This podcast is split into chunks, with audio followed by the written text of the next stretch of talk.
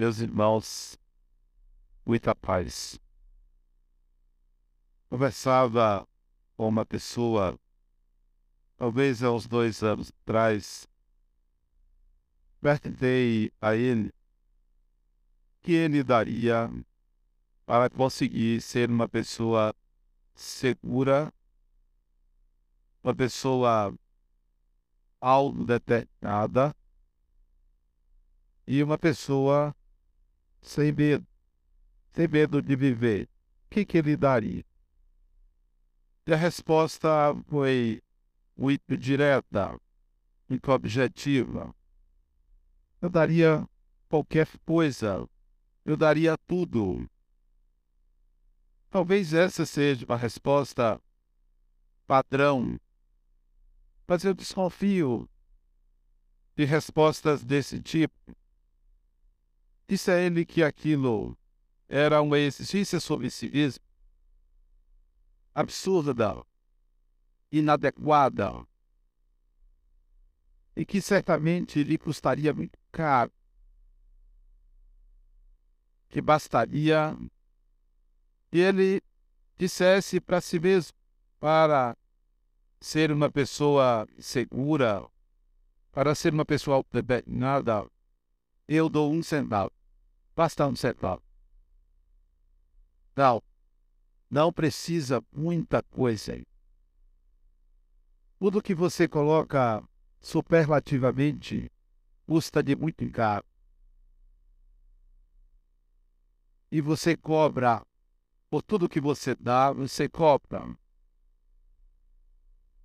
É muito comum estabelecermos metas inalcançáveis, sacrifícios improváveis de serem realizados, propostas redentoras difíceis de serem seguidas. Não, basta um centavo ou basta muito pouco, mas muito pouco mesmo. Costumamos olhar as montanhas, enxergar e dizer que poderíamos suplantá-las, mas tropeçamos numa pedrazinha que está no caminho. Porque achamos que podemos muito. Por que não olhamos para o detalhe? Por que não olhamos para o pequeno? Que não oferecemos o que é possível por que, que temos que oferecer o impossível? Por que, que nós temos que gastar tanta energia para conseguir coisas tão grandiosas e esquecer aquilo que é básico, mínimo? Muito pouco precisamos fazer para conquistar poucas coisas. Porque uma vida, uma encarnação, é um conjunto de momentos. É um conjunto de momentos. A vida não pode ser vista numa totalidade. Nós precisamos enxergar cada instante, cada momento vivido. Por que, que a gente carrega os nossos julgamentos analisando todas as nossas imperfeições para julgar o momento. Cada momento deve ser visto singularmente. E esse julgamento de totalidade, esse julgamento pesado que nós fazemos sobre nós mesmos, nos prejudica, dificulta nosso caminhar. Muito bom. Ofereça muito bom. Mas que pouco é esse? Eu simbolizei com um centavo, que eu não acredito que ninguém possa ter um centavo. A moeda a ser oferecida para conquistar as coisas deve ser pequena. Não ofereça muito, porque não se deve oferecer o que não se tem. Não se deve oferecer o que não se pode alcançar. Não, eu não daria minha vida por outra pessoa. Não, não daria de jeito nenhum. É muito. É muito. Eu daria meu esforço. Eu daria minha atenção pela vida de alguém, mas não daria minha vida. Não, é muito. Não entregaria minha vida para a vida de alguém. Não, porque a vida de uma pessoa não me pertence, pertence a Deus. Ninguém é propriedade da vida. E ninguém tem a mãe do seu filho. Não, dê o que é possível ser dado. Dê o que está ao seu alcance. Não estabeleça metas que você vai fraquejar. Veja o limite das suas forças e tente aos poucos passá-lo, mas não vá com muita sede ao pote. É demais para você. Então, isso a ele. Não dê muito, não ofereça muito. Basta um centavo. Assim é uma pessoa, e é o caso dele, sob a obsessão. O que você daria para se livrar da obsessão? O que você daria para afastar o espírito que lhe perturba? O que você daria para se ver livre de um mal, de uma doença, de um problema sério, de uma dívida, de alguém que lhe perturba, encarnado? O que você daria? Pessoa vai ao centro espírita para buscar ajuda principalmente contra a obsessão. Chega aqui, senta-se, ora, dá o passe, faz um tratamento, faz promessas e logo, logo se sente melhor. Muito raramente sente mal, muito raramente se sente melhor. Ó, funcionou mas, via de regra, a vida convida ovo embate. Outro dia disse a pessoa: Você vai, tá boa, mas vai voltar. Daqui a cinco, seis anos vai voltar. E aí? Vai voltar. Mas por é que você vai voltar? Cinco, seis anos no máximo. Vai voltar. E aí? Que tal não voltar mas o que é que eu faço? É, você, você veio em busca de cura, vai voltar. Você quer crescer? Em geral, não queremos crescer, queremos resolver conflitos, é eliminar dificuldades, retirar o incômodo, curar-se. Volta por quê? Porque é você que é o viajante. Não é o ônibus, é você. Não é o carro, é você que o transporta. Então, não queira se curar, queira crescer. Não queira se livrar da obsessão, queira acolher o obsessor. Queira entender quem é você. É diferente. O processo é outro. A maioria quer sair da agonia. Pois saia. Nada demais, sai. Prove paz. Ó. Faça caridade. Mas volta. Volta porque você caminha com você mesmo. O fardo que você carrega é seu. O mal não está fora de você.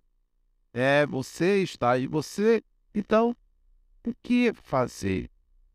Porque quando a obsessão bate a porta, quando a dor é lancinante, quando o sofrimento está ali abrigado na sua alma, chega até a ser fisicamente dolorido. O que fazer para aí sim crescer? Não tem mágica. Não tem mágica. Primeiro conselho: faça uma oração. Mas que oração?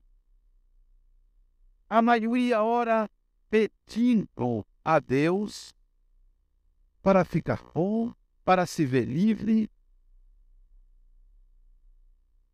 para se curar. Não, faça uma oração dizendo assim para Deus: Deus, eu quero dançar. Eu quero dançar. A partir de hoje, eu quero dançar. Peça isso a Deus. Eu quero dançar. Me dê essa condição. Eu quero dançar.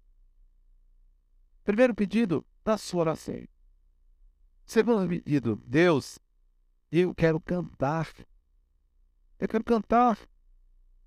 Eu quero acordar toda manhã com a disposição de quem vai dançar e cantar. Faça essa oração. Primeiro conselho com a mesma disposição. Ao acordar de manhã, eu quero a mesma disposição de quem vai dançar e cantar. Faça essa oração. Então faça outra. As outras poderão lhe fazer permanecer à espera de um milagre. Peça a Deus para dançar. Todas as vezes que você orar, inclua essa faixa, esse ritmo, essa vibração. Eu quero dançar. Existem muitas danças, mas a dança que me refiro é a dança de quem quer viver a vida intensamente, apaixonadamente. Não queira viver uma vida morna. Então, você não vai pedir para se curar, você vai pedir para dançar. Porque os que dançam estão curados, os que cantam estão salvos. Mas aqueles que ficam remoendo todos os dias, olhando para as suas feridas, lamentando e pedindo um Salvador que venha lhe tirar daquela agonia, vão permanecer na agonia lá adiante.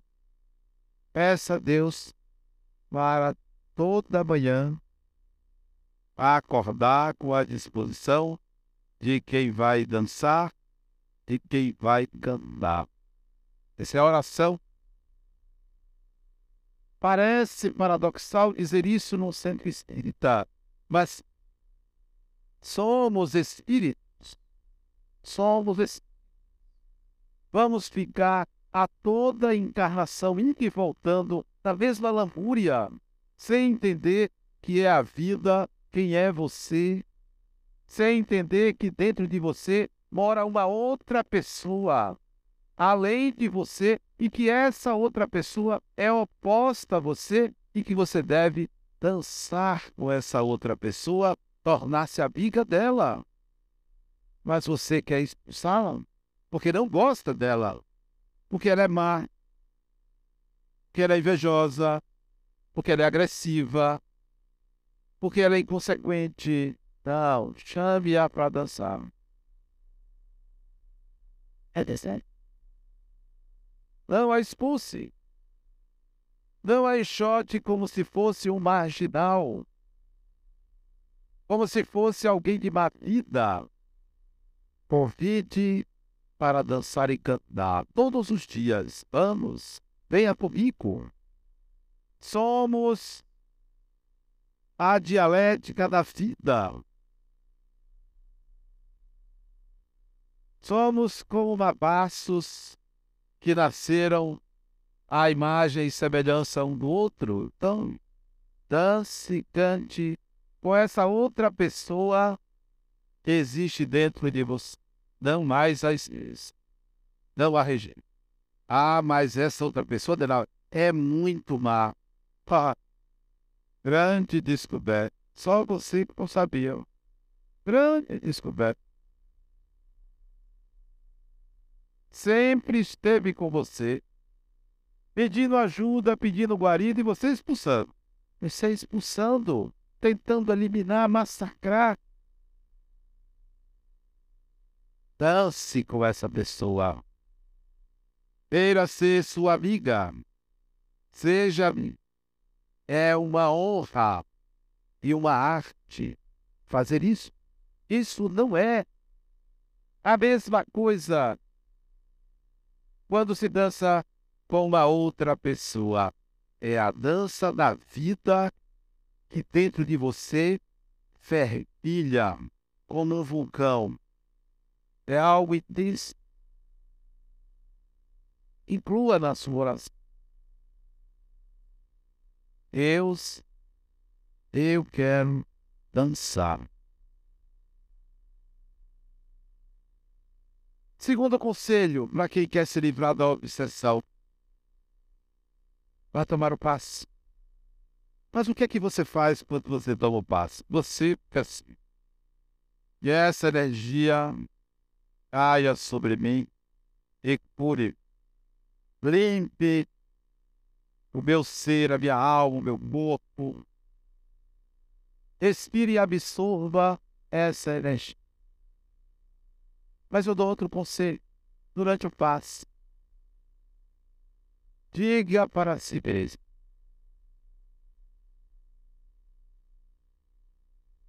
Uma vez, fazendo paredes, eu cheguei em frente ao espelho e vi uma névoa escura em torno de mim.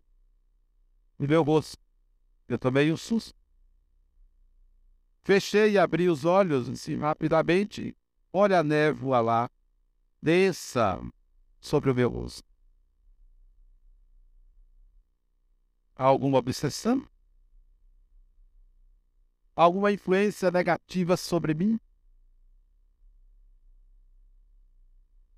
Desde que eu me entendo como espírita, eu sempre me questionei e se passa comigo, com a minha vida, o meu ser.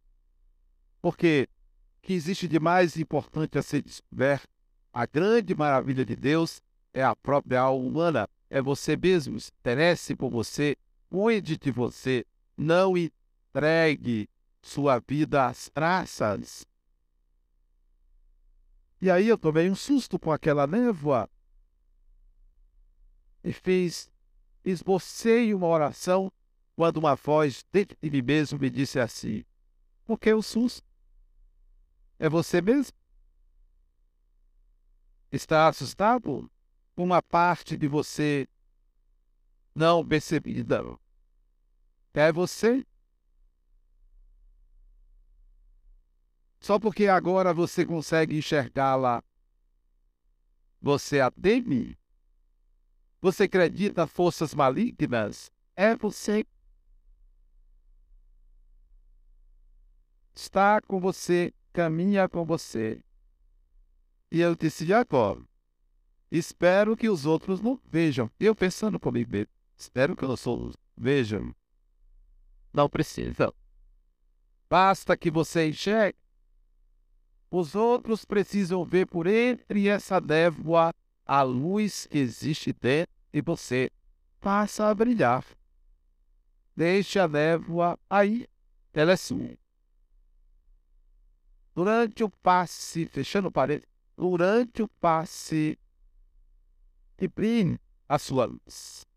Ao invés de querer dissipar as trevas que existem na sua alma, o que de melhor existe em mim, que nesse instante que eu recebo a luz do outro, que retorne ao outro.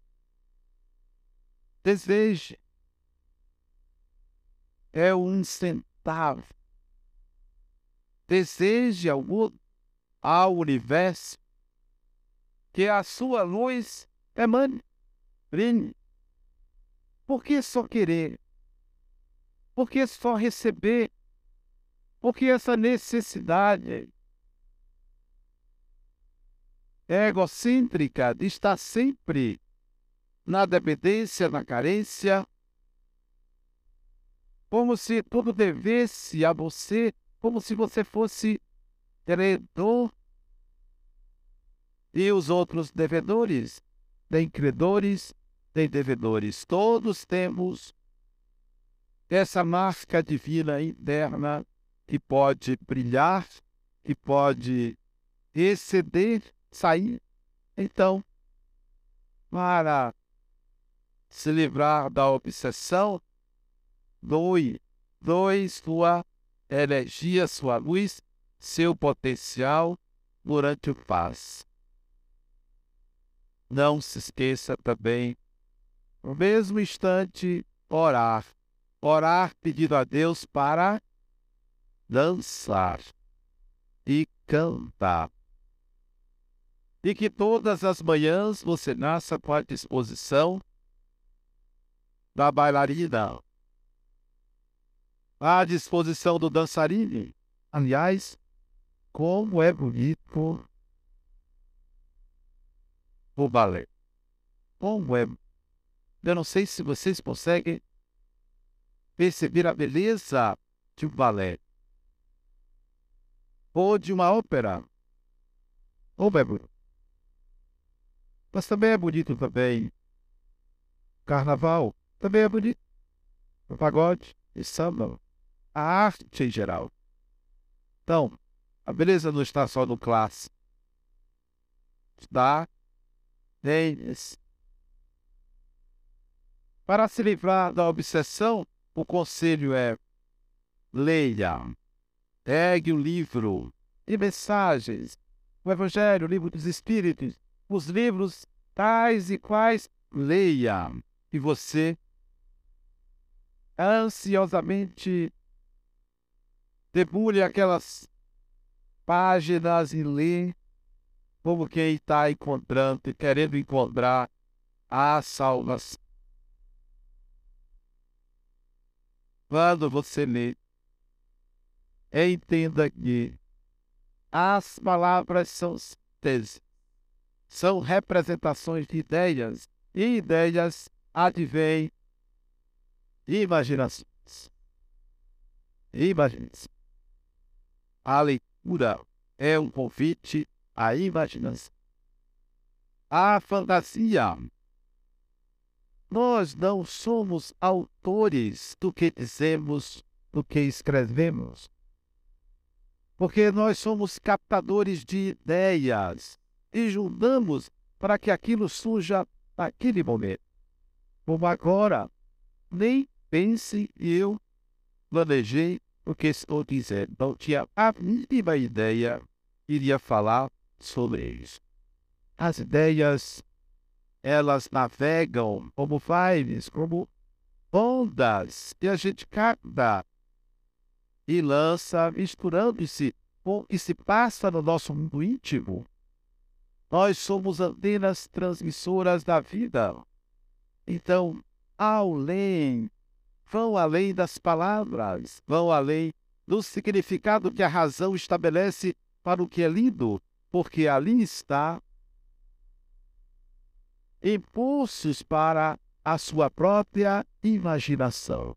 Leitor ele deve ser o imaginador. Ele deve ser aquele indivíduo que cria, é o artista.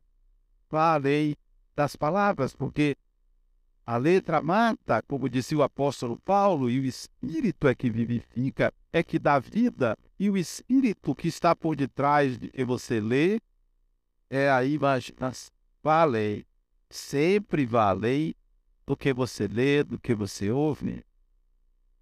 Aí você descobre que a vida é muito mais do que crer. É muito mais do que estabelecer os limites para a sua espiritualidade. Porque a sua espiritualidade virá além da crença, adiante da crença. A crença tem o seu valor, mas é preciso que você busque, a partir da religião, algo que se transforme em atitude. Religião é atitude. Religião não é crença. Os que creem pensam que bastam crer numa religião estão na inércia, estão paralisados, cristalizados nos limites da letra. Então, atitude. Religião é atitude renovada diante da vida. Isto é religião. Então, quando mandarem vocês lei para se livrar da obsessão, leiam, mas imaginem, vão adiante. Extrapolem os limites do que é tipo.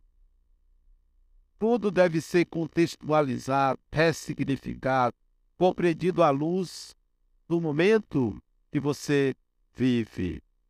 Não traga passado para o presente, querendo julgá-lo com os valores do presente. Nunca esqueça do passado. Não esqueça. Não esqueça nada do que você fez de bom e de ruim. Se esquecer que você é uma pessoa má, prejudicou alguém ou errou, deve se esquecer. Mas deixe lá e julgue à luz do que você era lá. Hoje, você é diferente. Hoje, provavelmente, você não faria daquela forma. Então, não julgue o passado com os valores do presente, porque você vai se culpar, vai ser vítimas. Leia. Leia imagine. Imagine que o seu pensamento é como uma folha ao vento que segue a direção do fluxo. E na direção do fluxo você vai captar uma ideia inusitada, uma proposição diferente, algo que aqueça sua alma e lhe traga tranquilidade, equilíbrio e paz. Você também vai ouvir e para você se livrar da obsessão, você vai fazer caridade. E você vai pegar uma roupa usada e vai dar a alguém que não tem roupa. Você vai pegar tiro, comprar uma cesta básica dar a uma família pobre. Você vai visitar uma pessoa no orfanato, um abrigo. Você vai visitar um doente. Você vai dar uma palavra de consolo a alguém. Você vai fazer o que está ao seu alcance para ajudar as pessoas. Você aprendeu isso. Isso não é mal. Mas a questão é: para que fazer isso? Para quê? Não é porque faz. Você faz porque me ensinaram, me disseram. Mas para que fazer isso? Qual é o significado de fazer caridade? O que está por detrás dessa ação? Porque isso libertaria você da obsessão. Qual é o mecanismo da vida que promove a libertação da obsessão a partir da caridade? Aí eu digo a vocês, além de fazer isso, porque nada demais de você dar, ajudar materialmente a pessoa, nada demais você ajudar com conselho, com uma palavra bem colocada, com uma orientação. Isso é ótimo. Mas para que isso? Na intimidade, em seu ser, você deve entender e a caridade é uma atitude e deve ser feita para lhe levar a compreender que o necessitado, o mendigo, o pobre, o doente, deve, você deve fazer isso para que você entenda que essas pessoas a quem você ajuda oram dele, são parte deles. É a você que você está ajudando. É aquele personagem dentro de você que você negava, porque o inimigo, o mendigo, o pobre, o doente, o aflito, o ignorante, são características daquela pessoa com quem você tem que dançar. Dia depois de atender todos esses personagens dentro de você, depois de dançar com ele ou com eles, aí você vai fazer a verdadeira caridade. Esse chama bondade espontânea. Para quê? Não, você é assim. Você não vai fazer para se livrar da obsessão, nem vai fazer para ajudar uma pessoa você vai fazer porque você é. É.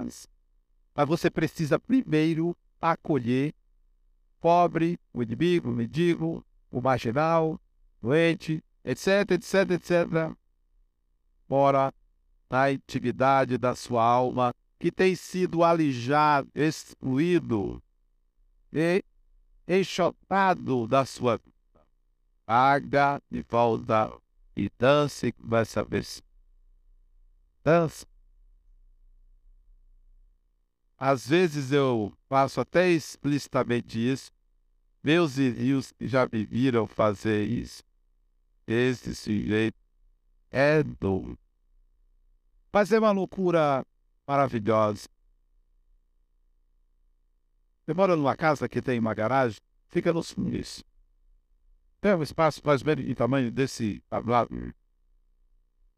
De vez em quando, parece que uma parte gay mim aparece Eu sapateio ali na, dançando comigo mesmo. Se permita, se permita, se per... Não expulse esse personagem, porque a prática da caridade deve lhe fazer levar a esse mesmo. É o mendigo é, tenha certeza. Acolha. Também você vai aprender para se livrar da obsessão. E você tem que fazer a reforma íntima. Reforma. Ser uma pessoa melhor. Ser uma pessoa melhor. Perdoar. Perdoar. Deixar de ser possessivo, possessiva, deixar de ser invejoso, deixar retirar o ciúme, ser uma pessoa melhor. A pergunta vai ser pai, pai. O que vai fazer com que isso liberte você da obsessão?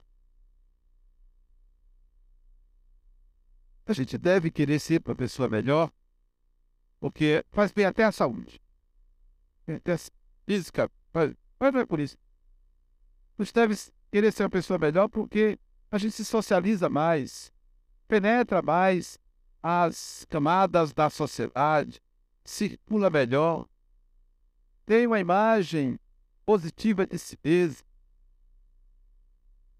Até é um fator de de sucesso profissional.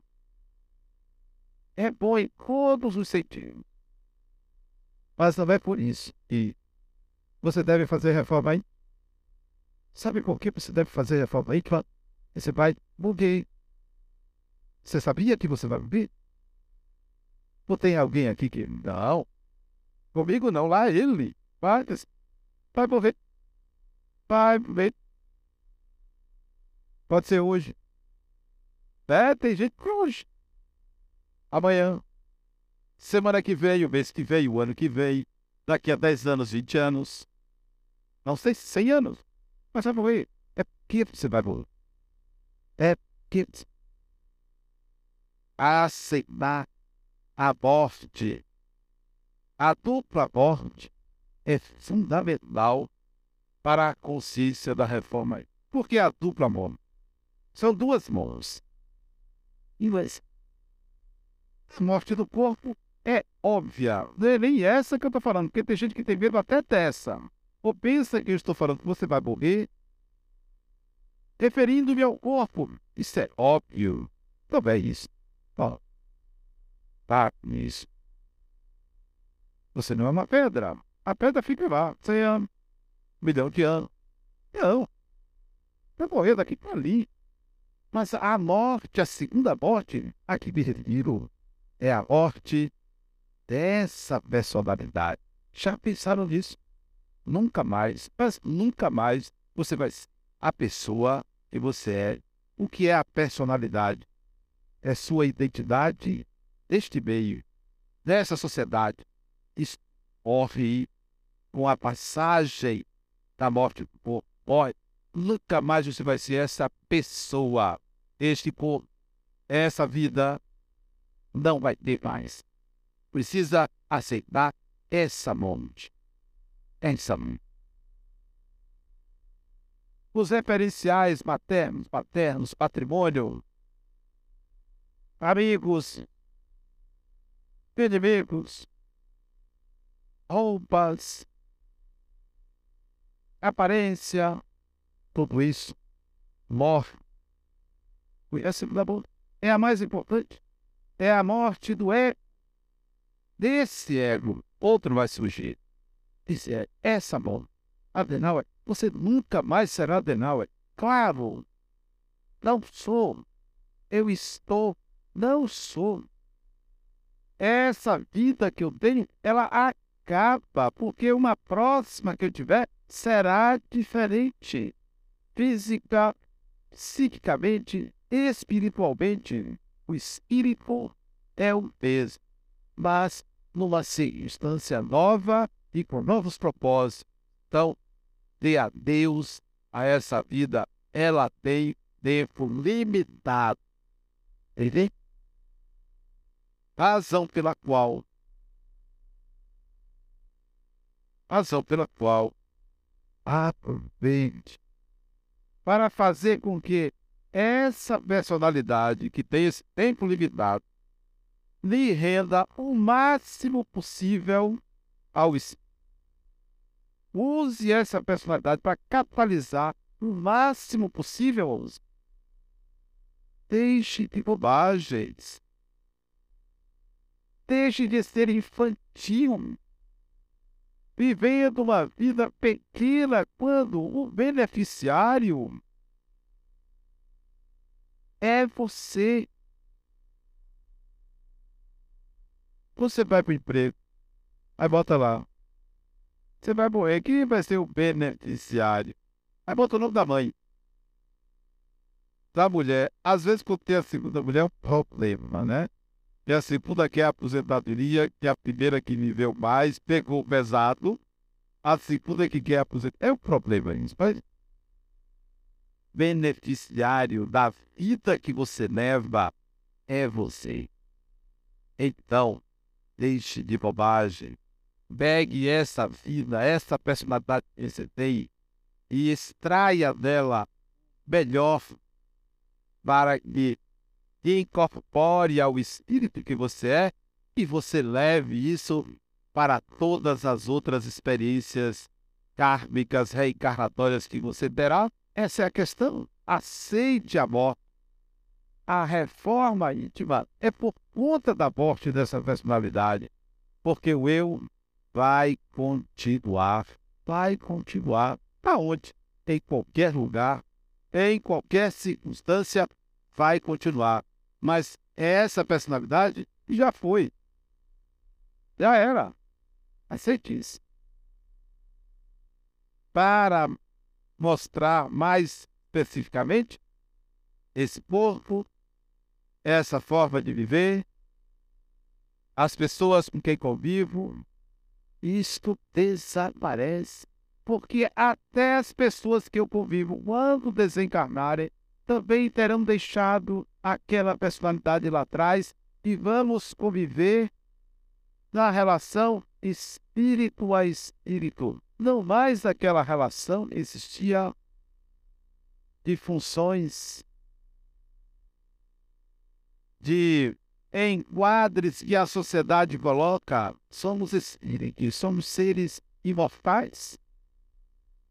Então, quando vocês pensarem em reforma íntima, queiram ser pessoas boas, queiram ter uma imagem positiva de vocês, educadas, equilibradas, tudo isso faz bem. Mas não se esqueça, e essa personalidade tem prazo de validade. Prazo de validade. Não importa se é 20 anos, 30, 40, 50, 100, não tem a menor relevância isso. Tem um prazo de validade. Dentro desse prazo, procure extrair o melhor que essa personalidade pode fazer. O melhor. É o beneficiário. Esse esse é o processo de reforma íntima que eu chamo de autotransformação. Processo autotransformação. beneficiários. Porque esse povo morre, óbvio, vira morte. E em seguida morreu a personalidade desta encarnação. Não volta mais, porque tudo se modifica. A vida é o rio e corre na direção do mar. As águas não serão as mesmas, nunca serão as mesmas. Então, a vida vai lhe trazer de volta uma nova vida diferente. Tem gente que vai gostar, vai perder a careca, vai nascer cabelo de novo. Vai perder a barriga, vai nascer magrinho. Não vai ter aquele defeito físico que tinha. Agora vai depender dos pais, porque se os pais forem veios, já era. Todo o seu esforço, né? Hein? Todo o seu esforço para ser uma pessoa pita, tal, escova toda semana, né? Fazer as unhas, depilar, isso aqui é uma, um gasto, um de dinheiro, desencarna, reencarna os pais filhos de dói. E aí? Gasta um bocado, investiu, porque... Olha que maravilha a vida, para mostrar que a gente deve aproveitar a personalidade. A personalidade. Retire dela o melhor, e a gente retira o melhor quando a gente dá dentro das nossas possibilidades. Quanto custa isso? Conservado. Conservado. Não, não é um milhão. Não tem um milhão. Tem que você tenha. Dê um centavo. Tem. Dê o um mínimo. Para obter aquilo que é possível. Não queira ser perfeito, queira ser humano. Não queira ser salvo, queira entender-se. Queira descobrir aquele personagem com quem você vai passar a dançar. A dançar. a obsessão pintada de várias cores é um fato, é um fato psíquico, é um fato espiritual, mas não deve nos assustar, porque atraímos quem nós somos. Convivemos e, e temos problemas para que a vida nos mostre quem nós somos. Que maravilha, porque nós somos assim. Tudo que nos acontece temos a participação. Temos uma responsabilidade com a configuração até da matéria o que lidamos. Devemos perder o medo da obsessão, atuando de uma forma a que nos leve ao crescimento. Então, Quanto custa a sua segurança? Ser uma pessoa segura. Quanto custa? Acorde toda manhã querendo dançar e cantar. E vai trabalhar. E vai fazer a vida normal com essa disposição. Quanto custa isso? Não é, não, é sua vida. Isso é muito pouco, pouquíssimo. Mas alguns. Não, vou tomar meu remedinho. Vá tomar seu remédio e vá permanecer assim durante séculos, durante encarnações querendo enganar a vida. Não, mas eu não consigo dormir, tem que tomar meu remédio. Vai enganar seu sono, vai enganar o inconsciente. Não adianta. Eu costumo dizer a pacientes meus têm dificuldade de dormir. Acordado, aconde mal. Tolere, passe uma semana mas não aceite o som artificial, é um preço igual, bom. É um preço igual. Reaja a esses artifícios mágicos que lhe oferecem. A vida pede muito poucas. Graças a Deus, Deus não é aquele Deus que nós criamos e que nos ofereceram, aquele mito que excluiu, aquele mito que excluiu o feminino e o feminino. Deus acharam um homem. Excluíram o feminino. Excluíram o mal. O mal não pertence ao humano. O mal é uma entidade. Então, o mal é nosso, é você. Então, que Deus é esse que exclui a contraparte, o próprio humano? Liberte-se da obsessão, aprendendo a descobrir quem você é, tentando realizar quem você é. Não procure atalhos, não queira mágica. É você beneficiário de você mesmo e dessa jornada e é a sua evolução. Muita paz.